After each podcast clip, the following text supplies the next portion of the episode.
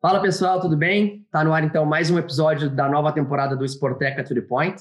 E nesse novo episódio a gente vai conversar com o Benjamin, fundador, um dos fundadores da Sportstech X, que é uma das grandes referências é, globais quando o assunto é o ecossistema de, de startups no esporte. Então, uh, eu vou trazer ele para o papo aqui. Uh, so, Ben, be very welcome. It's a pleasure to have you here with us.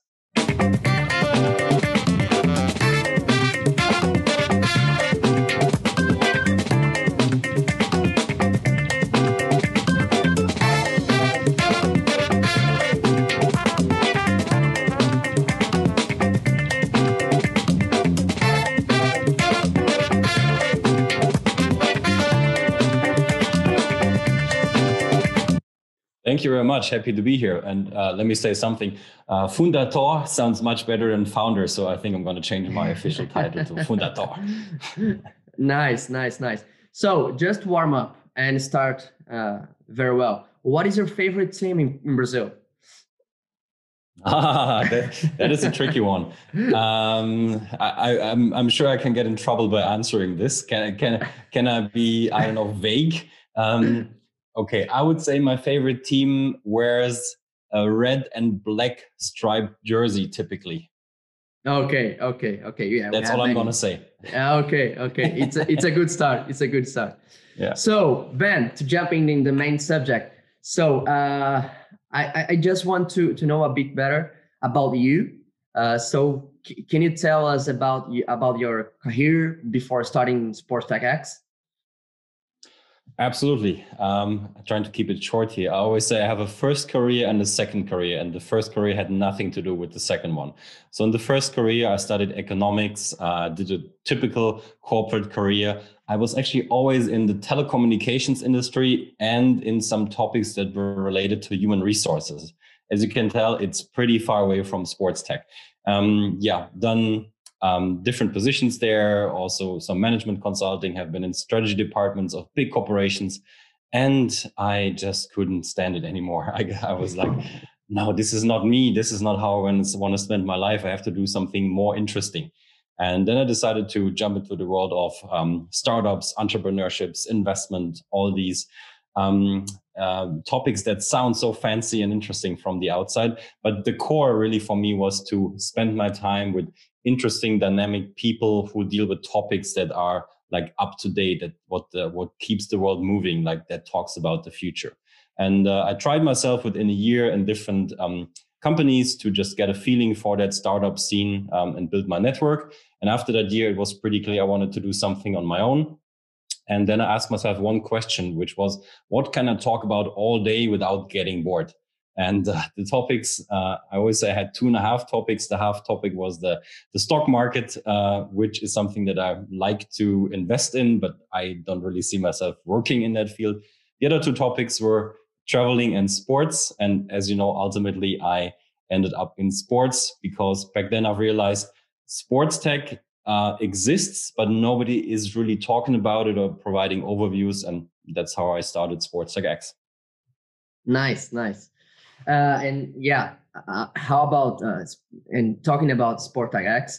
Uh, tell us why why did you start the company and what's the the main purpose of SportsTechX and what do you exactly do I get a, question quite often. For me, I always think hey, it's so obvious what we do, but it seems like people um, people don't always know. So I'm happy to explain it. Um, the more people hear it, the better. Um, so first of all, yeah, why did I start it back then? It connects a bit to what I just said. I just realized that um, there is fintech out there, med tech, health tech, whatever tech. Um, but when when I did my research, and that was early 2017, I didn't find much about sports tech. Um, like I said, nobody could really give me an overview or, or data about it. And, and first I was disappointed, but then I was like, hmm, actually this, this could be an opportunity because it was pretty obvious that also the sports industry had to um, transform itself into uh, a digital industry as well. And so I was like, okay, I'm going to be the guy who collects data and publishes content. And yeah, that's how I started it. Um, luckily, uh, met my co-founder Ron at some point, um, pretty early on, and yeah, ever since we're we're taking things forward.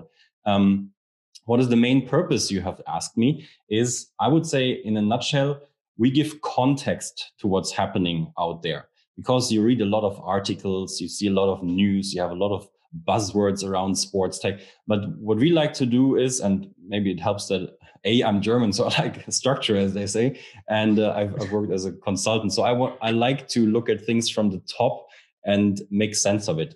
Um, so with the incredible database that we have of sports tech startups and the network that we have built over the years and the news that we consume, we can, let's say, tell the story of what is actually happening in sports tech. So we try to make this, this big field understandable for whoever is interested in this. Um, so this is this is the main purpose. Um, what do we actually do uh, to, to finish that question? Um, you would probably mostly know us for um, publishing content. And content can come in various forms. Mainly, or the biggest uh, piece of content are our reports. Uh, for the people who don't know them, uh, every year we publish three geography reports. That would be the European Sports Tech Report, the North American Sports Tech Report, and the Asia Pacific Sports Tech Report. You will notice that South America is still missing, but let's come yeah, to yeah. a bit later. Um, and also three other reports um, that are more topical towards the end of the year, which is the, the Global Sports Tech Venture Capital Report, the Football Tech Report, on the Fitness Tech Report. Uh, so mostly know us for those reports that are packed with data, insights, graphics, interviews, these kind of things. But we also have a podcast. So I'm, I'm actually happy to be a guest at, at a podcast. Um, we have a newsletter, we have a blog, uh, we ha- run webinars. Uh, you can access our database online. So tons of content uh, where you can uh, get in touch with us. But, and that question always comes, we also make some money, obviously. Uh, we have to because this is our main job. Uh, yeah, we get asked um, for consulting services um, every now and then. So this is um, a main thing. Um, we have uh, featured content in especially our reports. And our database has a premium function, um, so a subscription that is uh, paid as well yeah, this is us in a nutshell. Mm, nice, nice. How many startups do you have in your database? A uh, good question. I should have mentioned. uh, no, it's it's uh, it's more than six thousand actually uh, globally, and the beauty is that we have like manually manually gone through all of them. So uh, we have tagged them. We you can filter them. You can say I don't know, get, show me uh, a soccer startup in South America that has received funding and that uses artificial intelligence. And with the filters that we have, you can find that. And um, this is, for example, something that like all the big industry agnostic databases cannot do because they're not specifically tailored to a industry. Yeah. Nice. So so we, we can say that also many many sports entities come to you to get data from startups and and maybe some tips and some and they want to connect with startups and you can you, you can say which kind of startup uh, can solve their problems yeah it's um so like the the typical use cases are uh, people who want to invest or work with startups um, who come to us and who would like to um, to gather data about the market right? Um, because there is no good data available out there for free. And uh, as I said, I think we have really good data. So they uh, a want to know um, what is out there, who are the most interesting companies, uh, and of course they want to see the, the competitive landscape of those companies. And they want to get a feeling for the the facts and figures, the numbers, like download numbers, and, and these kind of things. Um, yeah, you can say we are in some way a matchmaker. Uh, absolutely. Nice. And I, I saw, I think a few weeks ago, a new kind of content, like a funny content in the YouTube channel, right? when you test out some some technologies. Yeah, yeah. Um, thanks for bringing this up. Yeah, um, we have a tendency to lately make us uh, look very stupid in front of a camera and publish this. Yeah, um, yeah. It's it's a side project, but it's started, it's very um, good it's very nice because maybe maybe the maybe the clubs or or some other other sports entities doesn't know what how how to to manage this kind of technology and it's good that you already tested you know it's a short yeah, thank you I'm, I'm happy to hear yeah, yeah. I mean, the, the initiative is called uh, Hello Sports Tech. So the website is also hellosportstech.com. And we said, hey, we come across so many interesting companies and, and products out there in, in sports tech. Uh, why don't we actually test them and show people how that works? Uh, so now we're also explaining uh, sports tech not only to the to the business side of people, and we still do obviously, but also the end consumer of those products, which would be the people who like to either do sport or watch sport, or that are just interested in in those solutions. So um, yeah, we're, we're testing products, we're enjoying it, and uh, we we will see where we can take it. cool, cool. Uh, so I, I, know this topic. Uh, you you may be a bit tired of talk, talking about that but I think it's important to understand your your point of view uh, about that. So, uh, how do you think that the pandemic affected the sports tech ecosystem, and what kind of outputs can we we take from this? Yeah, I mean, um, I'm I'm from the Rhineland region in Germany, and they say we are very optimistic uh, people here. So I also want to answer that uh, question in an optimistic way.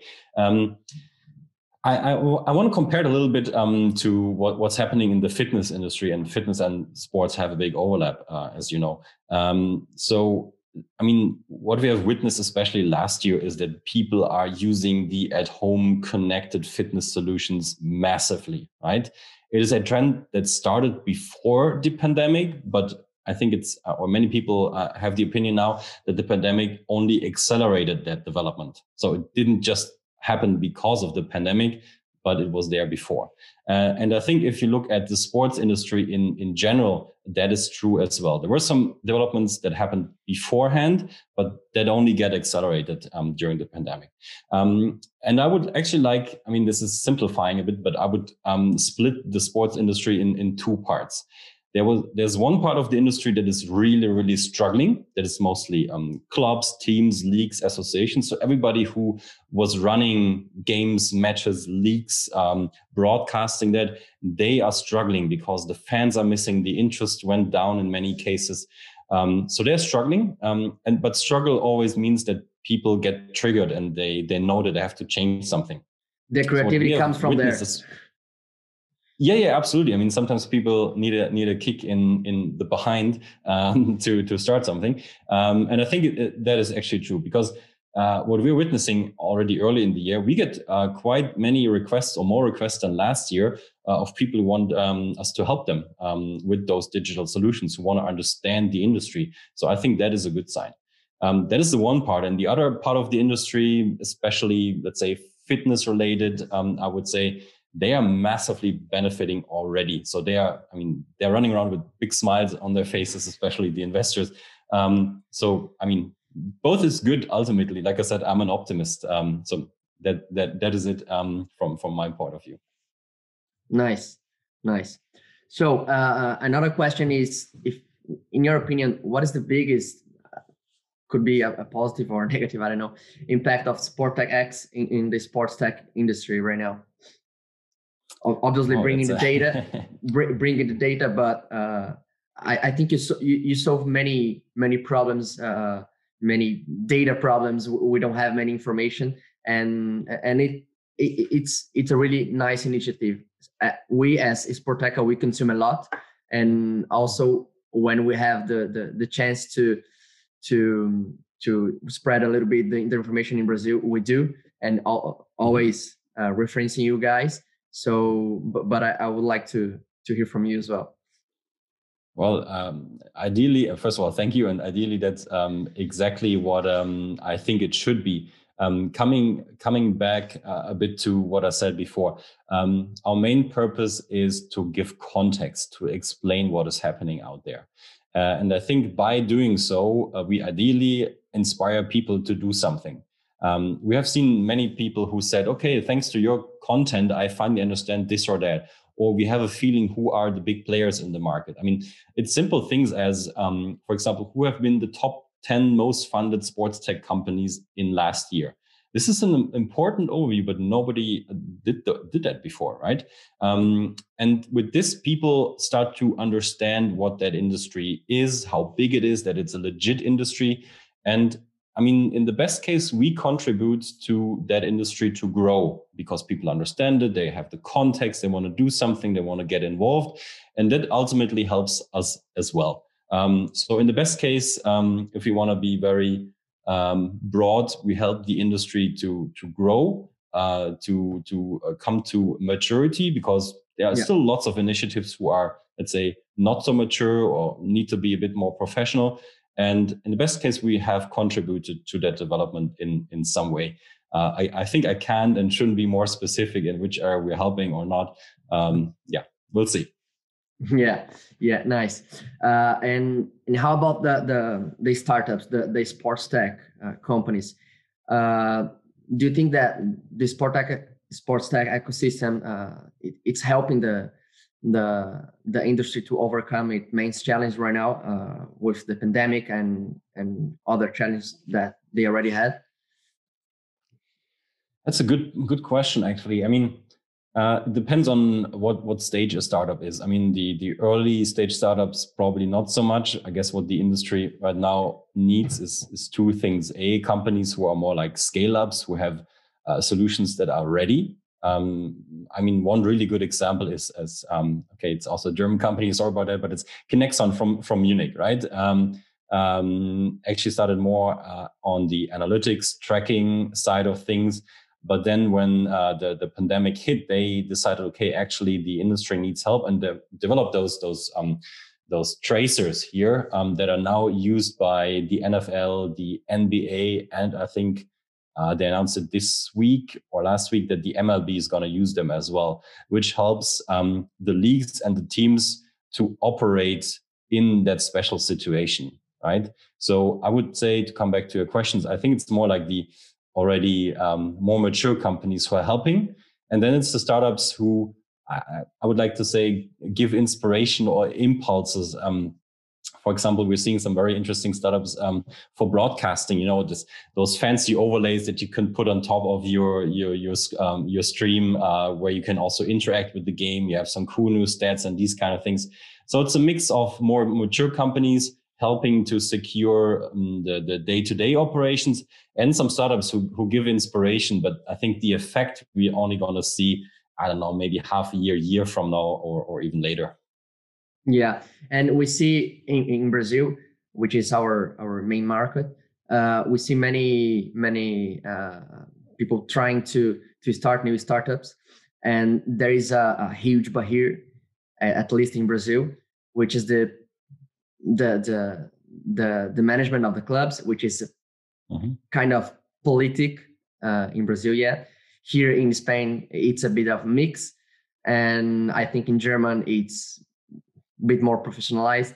And uh, you, you think they they the clubs, the sports entities already get it, uh, already got it. Uh, I mean, they they see that uh, they need to digitalize, they need to to uh, to innovate and and so on mm-hmm. absolutely i mean um, it, it is clearer than ever and everybody has it on their agenda i mean i'm I'm especially coming from from a European angle and also let's say from a North American angle. Um, I think they get it, um, but I think there has to be some ground groundwork to be done. Um, because unfortunately, even though if you come across an interesting startup and you say, okay, this is exactly what we want to work with, and that is typically also connected to you having the right infrastructure at your club. And that is a very unsexy topic, right? Having the right uh, system, right data, right APIs, and these the kind right of things. people. Um, the right people. That, that would have been my next point. Yeah. Um, so all the groundwork, systems, people, knowledge, um, uh, also money available for it in these times, right? So there are some hurdles to overcome, but um, I'm, I'm, sure that will that will happen over time. For me, the most interesting thing is that um, that clubs and teams and leagues start to experiment in whatever way is not so important. Um, some take part in webinars, some run virtual accelerators, some have innovation days um, different kinds of formats. For me, the most important thing is that they have the mindset, they start exploring it, and then it's just a matter of time, I think. And some clubs are doing doing a really good job under the radar. Some clubs are more like on the PR side of things, uh, where you can maybe ask, okay, what is actually happening? Uh, but it's it, something is happening that is that is a good first step. Yeah, I think we are we, we will get there. At least for for example, in Brazil, we have uh, a lot of problems when it comes to uh, implement a new a new technology, a new uh, a new startup, for example, in, in a club, because uh, most of the clubs doesn't have the innovative uh, mindset mindset or culture.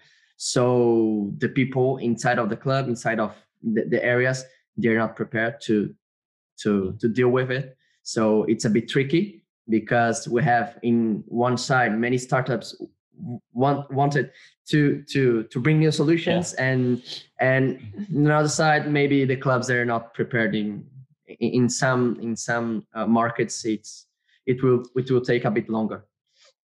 And then there's another thing uh, to that um, fitting to what you just said um, many clubs still um, are used to deals that put them very much in favor especially if you have a big brand you know you have a big leverage towards those tiny little startups. They're so happy to work with you you know they're almost desperately looking yeah. for a cooperation like this but they can sometimes hardly survive under the conditions that uh, they get from from the big brands.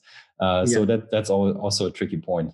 Yeah we also we always said to uh, to to the startups try to to to to make the club pay something even if it's a proof of concept something like this. Yeah. Uh, because otherwise they they they will just trying to to to make something with their brands or something like this yeah tricky field.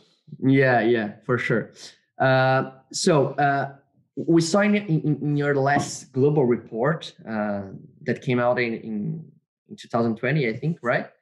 Uh, that that the Brazil was number five in the top ten countries in sport tech, uh, sports tech by by funding, right? Uh, for the past five years, if I'm not mistaken, because of the the the huge impact of uh, Gympass deal, right, in 2019. Exactly, yeah. yeah, yeah, yeah. And but how do you see that the Brazilian market in the future when it comes to sports tech and funding? and the growth of the sports tech ec- ecosystem?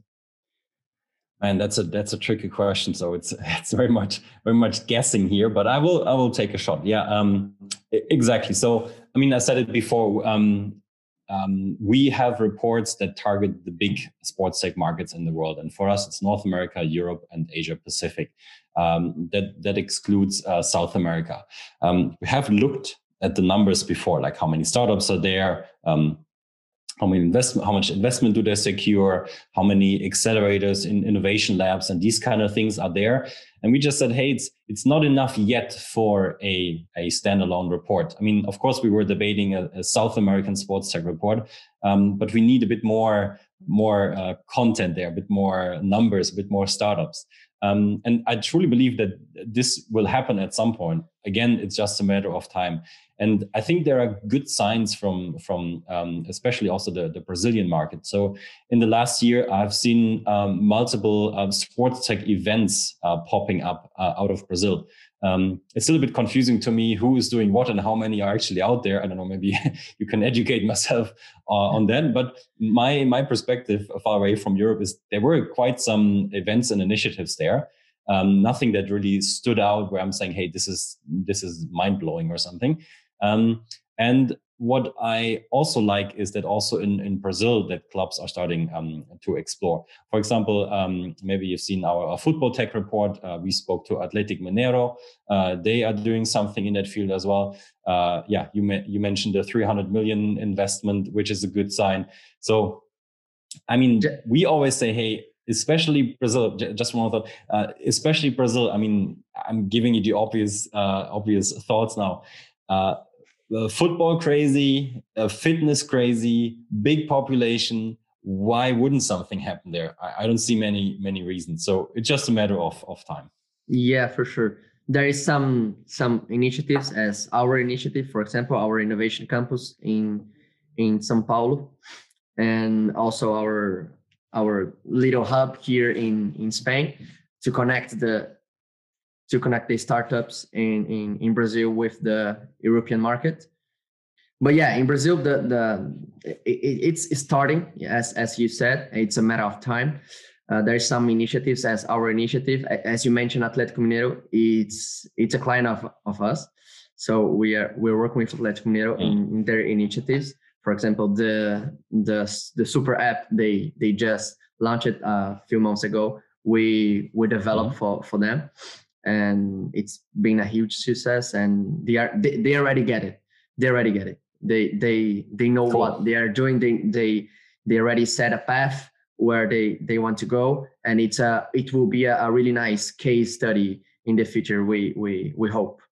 Uh, but yeah, in, in Brazil, yeah, yeah. Thanks. And so, uh, any any tips or insight for for for some entrepreneurs in Brazil, for example, they they want to start a startup in in the sports field? Ooh, not a broad question here. Um, yeah, not yeah. easy question here. yeah, yeah, yeah. because because you know, uh, uh, j- just a, a, little bit of context. Uh, in Brazil, uh, uh, when it comes to okay, let me, I, I, want to work with sports, or you're gonna be an athlete, uh, mainly a, a, soccer player, or a coach, or you will work in the marketing, something like this. The innovative area and even the development area or uh, the startup area it's it's not a an option you know so we're trying to foster the mm-hmm. the ecosystem in, in in that sense what That's do you think it's not so, an option do you, do you have any idea because uh, uh there is no there is no there's not a, a culture of working in sports. There's many barriers to enter in sports entities. It's uh, uh it, it's something like really really tricky you know? Yeah understand. Um yeah to to answer your questions any any tips um two two important one at least for me come to mind. Um i mean it's nothing you never heard before but i still think it's important um first of all think about what you really like to do i mean whatever idea you have whatever field you go in is it something you want to spend so much time on? Um, as I said initially, so my question was, what can I talk about all day without getting bored? Uh, I said sports, which is very broad, right? But whatever you do, does it somehow fit to your interest, maybe also your strength to what maybe to what you have done in the past? For example, for my, I'll give you an example. For myself, I would not probably not be a good guy for a startup in the sports field to produce something. I'm more like the guy back from my, my consulting days and the strategy department. I like, like I said, to look at things from the top and compare and see what's going on. Like I'm, I'm benefiting from people being innovative. That's what I, that's what I always say. So my position is rather the one on the sideline, making sense of this all. Maybe another person is uh, a person that likes to throw him or herself like, like in the middle of things where, where everything is happening. Um, so, um, long story short, uh, think about what fits to you what do you really like? Is that some i don't have to say you have to burn for it. That's for me that's that's too extreme but is it something that you gen, gen um, what's the word? Gen genuinely that's the word genuinely yeah. enjoy and that you like to work on? And that's that's one thing. Um, and if that's a, a football analytics startups great. The other thing is what is super important is uh, i think you you have to educate yourself a little bit or do your research um, of course, you should read our reports. That's step number one. Uh, but no, joke aside, I, just really make sure that you have some at least basic understanding of the industry.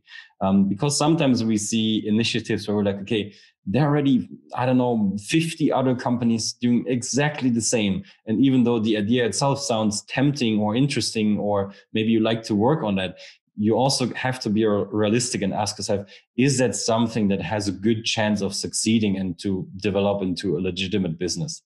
So these are the two things. Ask yourself is it really something that i like to work on? Um, and secondly um, educate yourself a bit on the market. And then the tons of other things that that you should do and uh, you should network you should build a good team and i don't know all these kind of things but uh, the ones that i just mentioned um, something that you like and educate yourself. I think these are the good starting points. Cool. So uh, to finish off, uh, what are your expectations for for this year uh, when it comes to sports tech ecosystem funding something uh, like this? Yeah. And and um, what are your what are, what are the plans? Yeah. What are the plans uh, uh, for SportsTechX for this year? Ah, I like your questions. Good questions. Um, so first, what do I expect for uh, sports tech? Um, you know that we are very data driven. So we we are super curious where the investment numbers will go this year. Um, the year started good. We had a good month of January. Um, yep. Then last year everything broke down a bit until September. So my big hope is that uh, sports tech will have like just from the investment numbers a breakout year. Um, that is that is my hope and my expectation is that it's going to be a very good year. Um, another thing regarding um, investment that we found interesting that we observe uh, carefully is the whole SPAC this discussion. So the special purpose acquisition company trend that is going on. You've seen like almost yeah, weekly, definitely, but almost every day, a new SPAC being built for some acquisition. So that is an interesting topic that we believe is gonna gonna go mainstream in sports um, this year. So that's gonna be interesting. From a topic field, um, a bunch of things. I mean, fitness. I don't. I don't have to tell you that a lot of things will happen there. We're especially interested in um, how the the recovery business is going to develop this year because there there's evidence that this is going to be um, um, yeah super super hot this year also um, what um, the the fabulous guys from Fitt Insider describe as the rise of the um, um fitness creator um, is also interesting. Like a little bit of the, the Shopify um, approach, not the Amazon one, like giving power to all the fitness instructors out there who do great exercises, great workouts. That is something we are curious about. And then we always like to see the like the the odd new drop topics or trends popping up. Might it be, I don't know, um, digital collectibles or, or other interesting stuff. So we're curious sure. about that one as well. And um, yeah, otherwise, um, we hope to see some cool stuff in, in, in broadcasting. Like, like I said, fancy overlays, interaction, maybe some AR stuff. Not really so optimistic for this year, but at least want to want to see some some first um, tests over there. Um, and yeah, coming back to um, the second question, what um, is happening for SportsTechX this year? Um, I would say we are a well-oiled uh, reports content production machine that we're going to continue um, working on some interesting products uh, or projects with clients some of them under the radar, some will um, uh, will be announced at some point. So that is important for us, and we're really curious where we can take this Hello Sports Tech initiative, uh, where we showcase the, the cool things in, in sports tech. And by the way, um, um, we are soon uh, launching when the podcast is going to be published. I think we have launched it already. Um, a weekly live show um, that in which we talk about the top five sports tech news of the week, but we're going to explain it to friends and family, let's say the uh, the average um, uh, person who is interested in sports tech um, to transport the message of what sports tech is to the mass market. So we're really curious about where we can take it with with Hello Sports Tech. Amazing, amazing.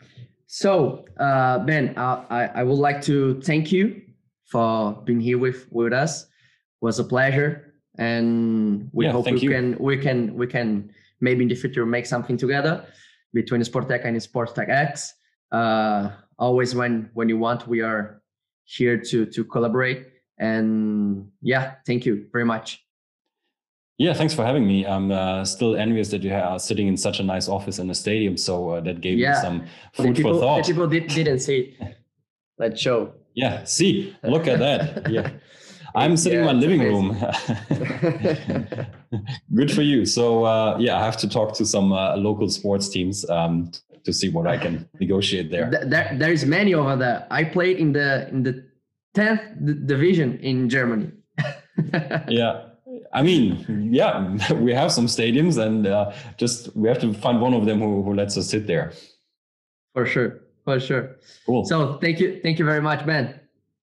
Yeah, thank you. Have a good day. Cheers. You too.